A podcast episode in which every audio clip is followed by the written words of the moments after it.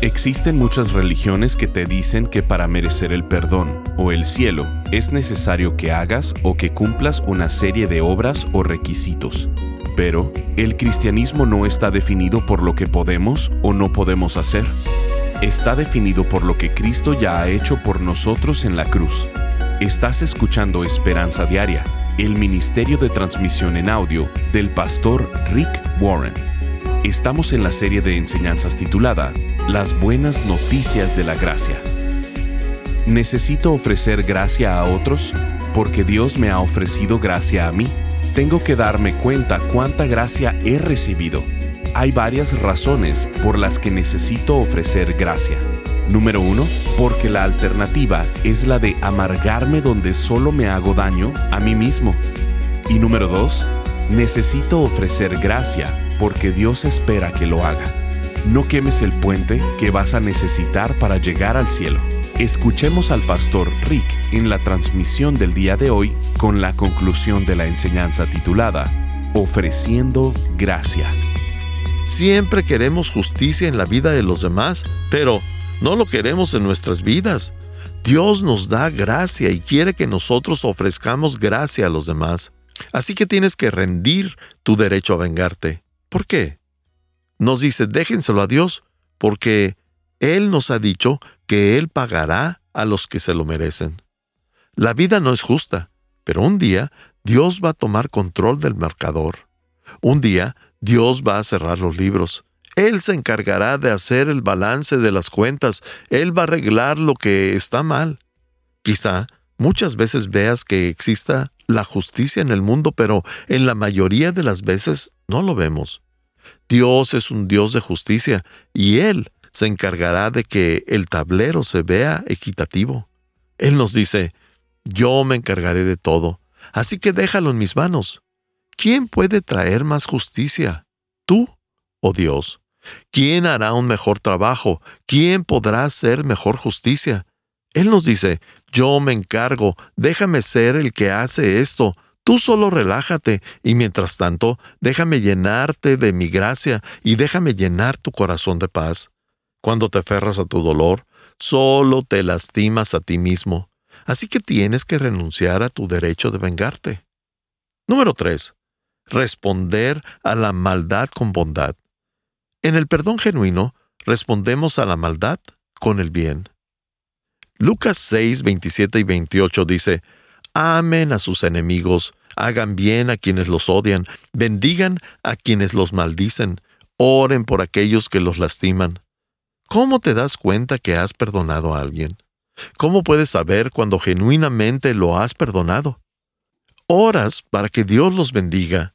Cuando estás en ese punto en el que ya puedes orar y decir, bendice a ese que me lastimó, sabrás que el perdón ha sido establecido en tu corazón cuando puedas ver su dolor y no solo el tuyo.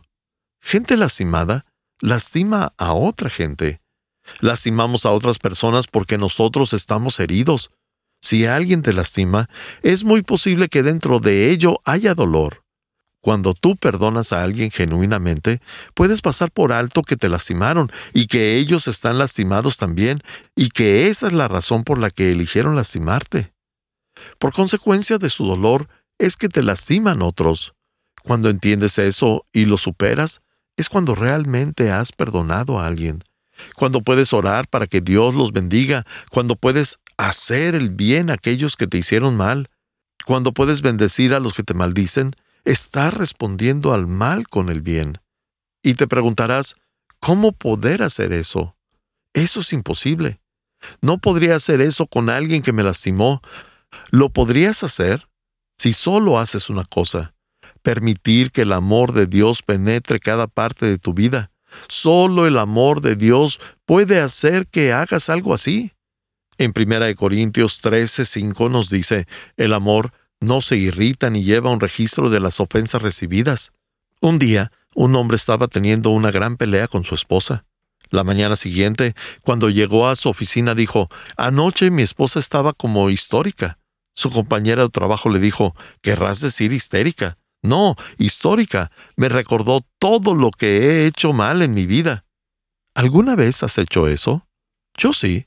La Biblia dice que cuando hago eso, estoy siendo una persona odiosa, porque no lo estoy haciendo en amor.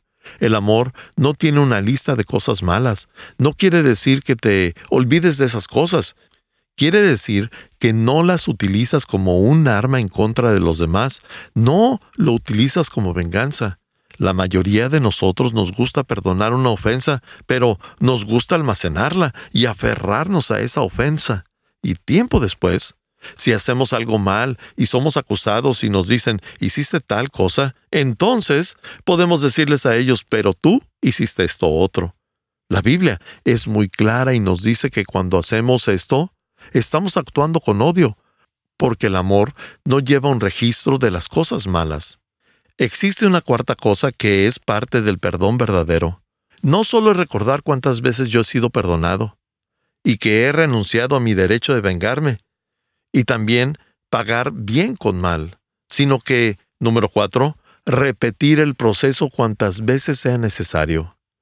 ¿Haces estas cosas una y otra vez? El perdonar no es una acción de una sola vez. ¿Cuántas veces tienes que perdonar a una persona? ¿Lo haces todas las veces que sientas que el deseo de la venganza haya regresado? Esa es la pregunta que Pedro le hizo a Jesús en Mateo 18, 21 y 22. Dice, luego Pedro se le acercó y le preguntó, Señor, ¿cuántas veces debo perdonar a alguien que peca contra mí? ¿Siete veces? No siete veces, respondió Jesús, sino setenta veces siete. Me imagino que Pedro seguramente pensaba que él estaba siendo un poco bondadoso. La ley judía decía que tenías que perdonar tres veces a una persona, Así que el doblar la cantidad y agregarle un número más, pues Pedro creía que se estaba viendo bien, pero Jesús le dice que no. ¿Qué tal 70 veces 7? El punto es perdonar infinitamente. Las veces que sea necesario, hasta que lo dejes ir, tienes que seguir perdonando a esa persona hasta que el dolor se termine y tu deseo por vengarte desaparezca. ¿Sabes? Tú puedes venir a la iglesia o puedes orar y decir, Querido Jesús, sé que esta amargura es mala para mí. Sé que debo perdonarlo. Señor, perdono a esa persona y a los cinco minutos los quieres volver a matar. Tienes que orar una vez más. Cuando los recuerdos llegan a tu mente, lo vuelves a repetir. Lo tienes que seguir haciendo hasta que el dolor se vaya. Si realmente te lastimaron, va a tomar más de un intento porque el recuerdo seguirá volviendo. Tendrás que repetir el proceso todas las veces que sea necesario. Tienen que ser constantes. Es un proceso. Quizá digas, ya los perdoné. ¿Por qué sigo teniendo este dolor? Porque no ha sucedido eso todavía. Los tienes que seguir perdonando. Cada vez que experimentas el dolor, tienes que recordarle a tu mente y decir, Dios, los perdono una vez más hasta que te das cuenta que los has liberado. Aunque tengo que decir que ir con tu ofensor y decirle te perdono, no siempre es aconsejable, no siempre es práctico y no siempre es posible. Podría haber varias razones. Las circunstancias quizá cambiaron, quizá no recuerdan lo que pasó o quizá ni se enteraron de lo que pasó, quizá se volvieron a casar o a lo mejor ya murieron. Hay muchas razones por las que no puedes ir con ellos eh, buscando perdonar o buscando perdón. ¿Qué haces en esos casos? Hay algo que puedes hacer. Es la técnica de la silla vacía. Te imaginas que la persona que te ofendió está sentada ahí y le explicas cómo te sientes. Por eso te he odiado todos estos años.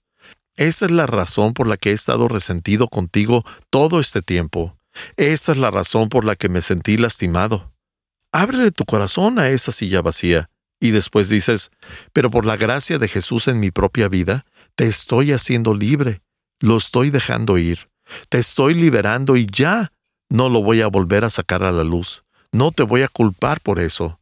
No porque lo merezcas, porque no lo mereces. El perdón es gracia. Lo hago porque Jesús dice que debo hacerlo y debo dejarlo ir. O quizá debas escribir una carta y tengas que vaciar tus sentimientos en un papel. Así me he sentido todos estos años y así es como ha afectado mi vida. Esto es lo que me ha molestado estos meses. pero lo estoy dejando ir. Quiero que sepas que te perdono. A lo mejor no tienes que enviar esa carta. Habrá gente con la que sí tengas que ir directamente, pero muchas veces no es lo mejor. Podría ser que un cristiano maduro te pudiera dar el consejo de ir directamente o solo escribir esa carta sin tener que mandarla. Todo eso suena muy simple, pero ciertamente no es fácil. El perdón genuino nunca es fácil. Me imagino que muchos de ustedes están cargando heridas muy profundas. Han tenido que lidiar con el dolor por varios meses, quizá hasta años. Pero cuando piensas en esa persona que te lastimó, ya sea por traición o rechazo o algo más, aún se siente fresco como si hubiera pasado esta mañana. El dolor aún sigue ahí, todavía estás dolido. Y aún sigues lleno de resentimiento. ¿Qué haces? ¿Cómo sigues con tu vida? Dices, ¿por qué? ¿Por qué tengo que perdonar a esa persona que me lastimó tanto? No te puedes imaginar cuánto me lastimaron. No lo sé. Tienes razón. No lo sé. Estás escuchando Esperanza Diaria. En un momento, el pastor Rick regresará con el resto del mensaje de la transmisión de hoy. La vida nos enseña que obtenemos lo que merecemos, que en verdad no hay nada gratis. Estamos conscientes que debemos trabajar duro y que las cosas cuestan sudor y esfuerzo. Constantemente pensamos y decimos, si algo va a suceder, lo voy a tener que hacer yo. Pero esa es la ética del trabajo del mundo. El problema con esto es que creemos que Dios se relaciona con nosotros de esta manera y Él no nos trata bajo esos conceptos. Él nos trata con su gracia. Para nosotros es complicado identificarnos con Dios porque vamos por la vida creyendo que debemos merecer su perdón, merecer tener una relación con Él. Pero la definición de la gracia de Dios es, Dios nos da lo que no merecemos. El pastor Rick está sumamente interesado en que comprendamos el significado de la gracia de Dios. Por esto, nos explica en seis enseñanzas cómo vivir y abrazar la gracia extraordinaria de Dios. Los títulos de la serie son La gracia de salvación, La gracia que nos sostiene, La gracia que nos restaura, La gracia que libera, Ofreciendo gracia y Viviendo en la sorprendente gracia de Dios. Creemos que esta serie debe formar parte de tu audioteca para que puedas consultarla cada vez que necesites reafirmar la gracia de Dios en tu vida, la de tus amigos o familiares. Te invitamos a ser parte de Esperanza Diaria. Visítanos en pastorricespañol.com y contribuye económicamente con este ministerio con cualquier cantidad. Como agradecimiento, te enviaremos las seis enseñanzas de la serie titulada las buenas noticias de la gracia en formato MP3 de alta calidad descargable. Visítanos hoy en pastorricespañol.com o llámanos al 949-713-5151. Ahora volvamos con el pastor Rick y escuchemos el resto del mensaje del día de hoy.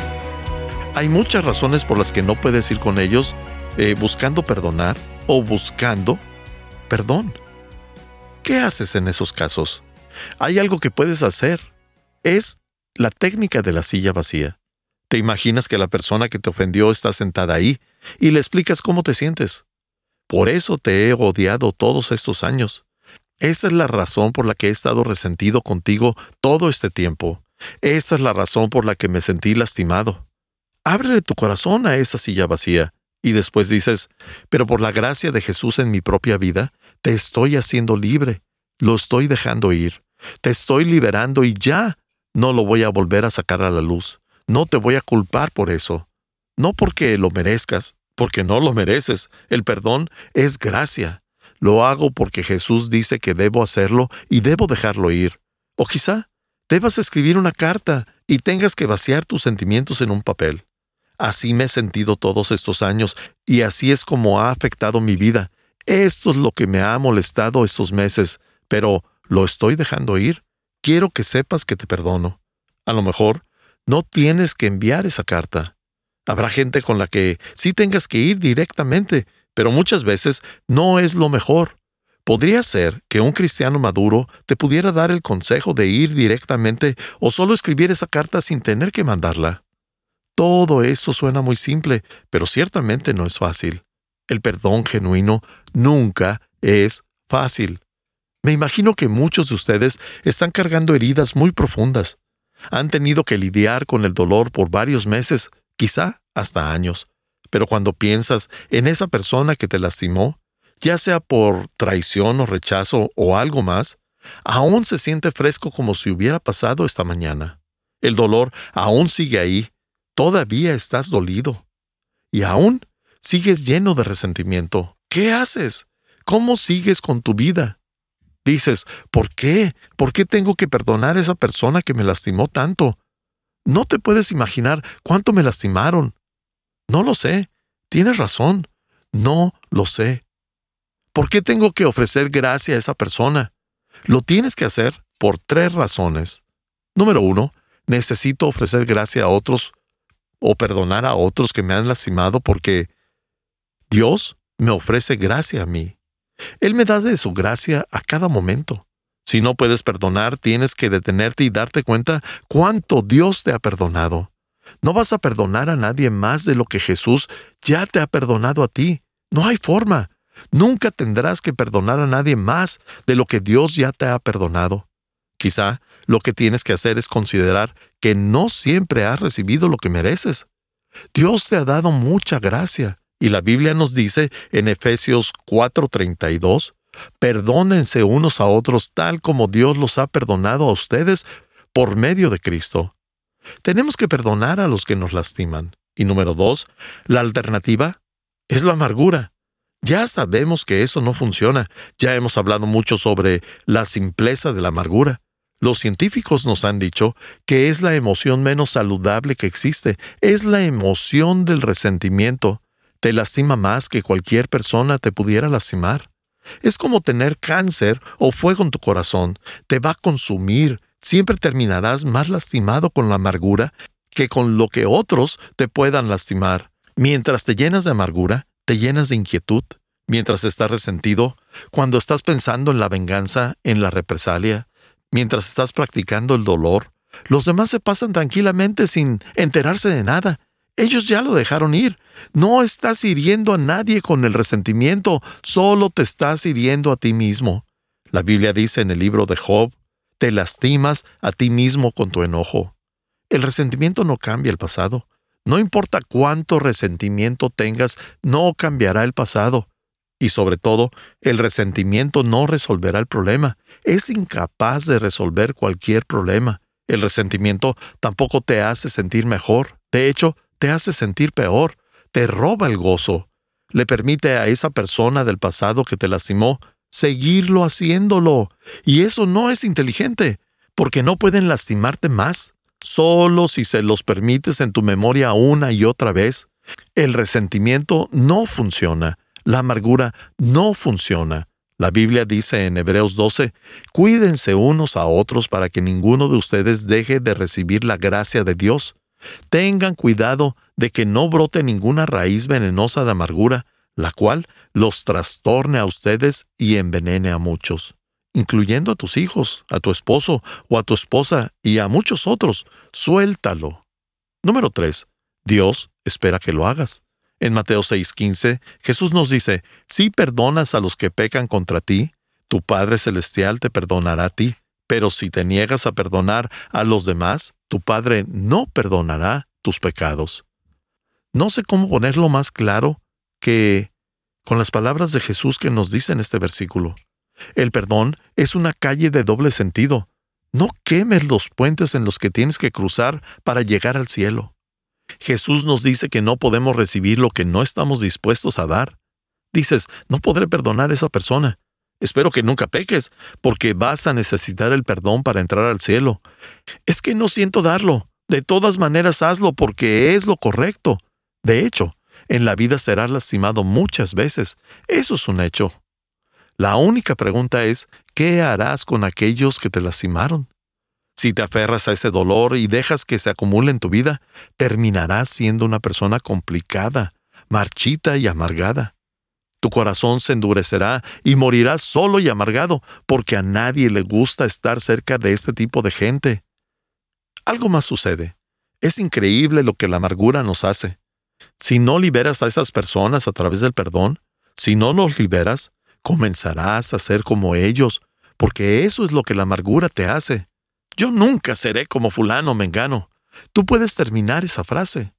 Yo nunca seré como mi padre, mi madre, mi hermano o mi hermana o mi ex esposo, esposa.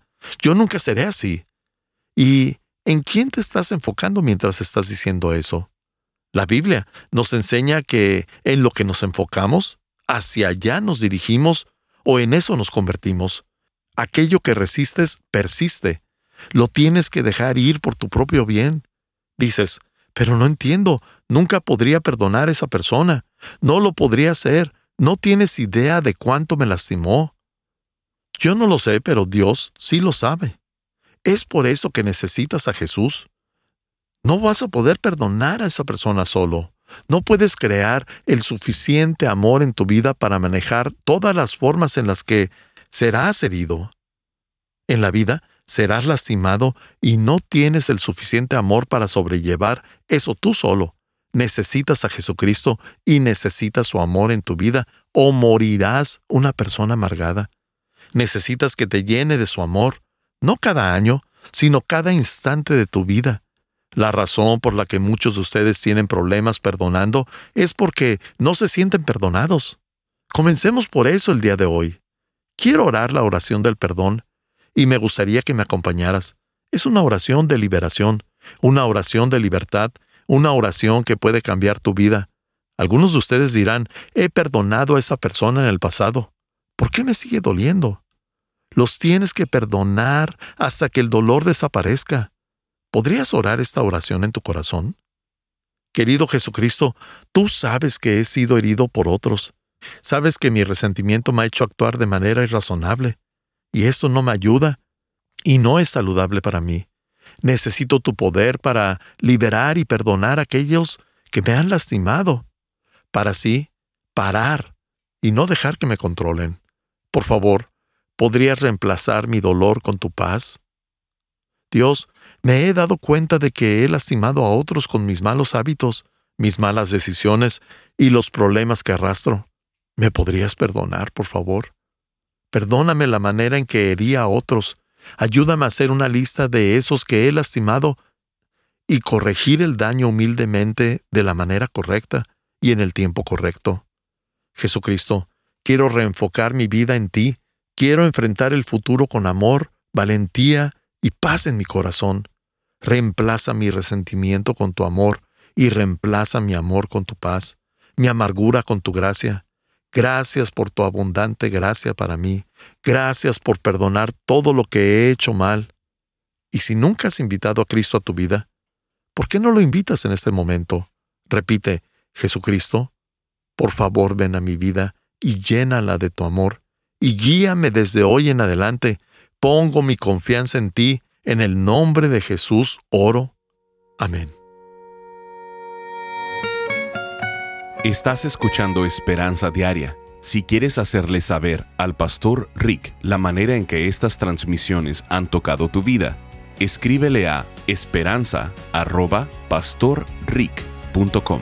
Ahora volvamos con el pastor Rick, quien nos compartirá un testimonio de un radio escucha. Este mensaje lo recibimos por Instagram de Lilian de Venezuela. Estoy feliz cada día que escucho los audios y leo los devocionales. Me siento retada a ir por más y sobre todo puedo entender muchas cosas que no tenía claras. Gracias por invertir en todo esto para que cada día podamos conocer este manual de la vida que nos dejó Jesús.